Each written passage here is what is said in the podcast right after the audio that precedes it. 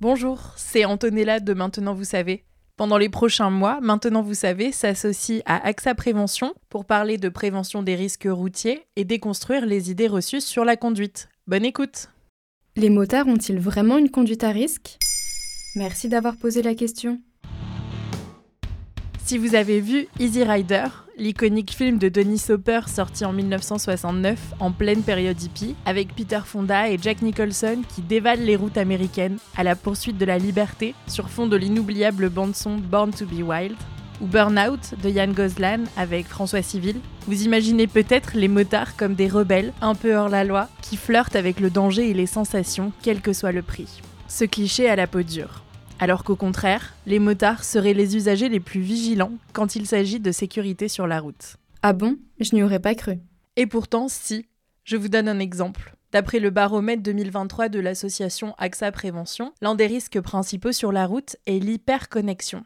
On avait atteint un taux record en 2022, maintenu en 2023. 80% des Français utilisent leur smartphone au volant, que ce soit pour paramétrer son GPS en conduisant, lire ou écrire des SMS. 66% des cyclistes utilisent leur smartphone en circulant et 83% des trottinettistes, dont 64% avec des écouteurs dans les oreilles. Les meilleurs élèves sont plutôt les motards.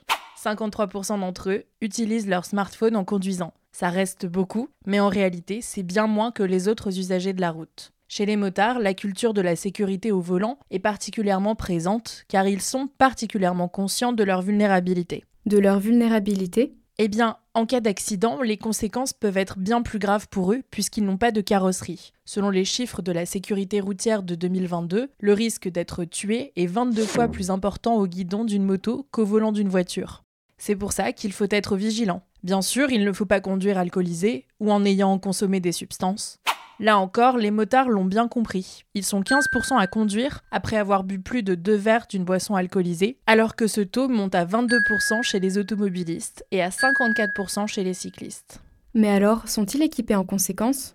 Eh bien oui, les usagers des deux roues motorisées sont bien équipés. Pour rappel, quand on parle d'équipement obligatoire, on parle de casque homologué, de préférence il faut le choisir intégral et le changer après un accident ou tous les 5 ans. Il y a aussi les gants certifiés CE, qui sont portés par 99% des usagers, et enfin le gilet de haute visibilité à porter en cas d'arrêt d'urgence. Mais les motards vont bien plus loin que les obligations en termes d'équipement. 88% d'entre eux portent un blouson avec des protections, 63% portent des bottes de moto et 58% portent un pantalon avec protection.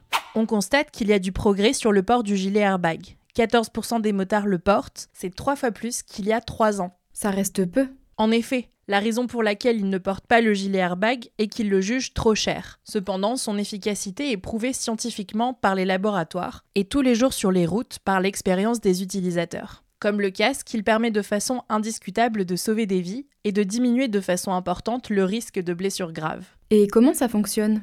Le gilet airbag filaire, qui est le plus compétitif du marché, est apporté par-dessus son blouson de moto. Une sangle d'accroche est affixée sur le véhicule. L'airbag se gonfle alors en cas d'impact pour envelopper et protéger des zones vitales comme les cervicales, la colonne vertébrale, la cage thoracique et les organes comme le cœur et les poumons. Ça donne envie de s'équiper. Maintenant, vous savez, un épisode écrit et réalisé par Antonella Francini, en collaboration avec AXA Prévention. Ce podcast est disponible sur toutes les plateformes audio, et si cet épisode vous a plu, n'hésitez pas à laisser des commentaires ou des étoiles sur vos applis de podcast préférés.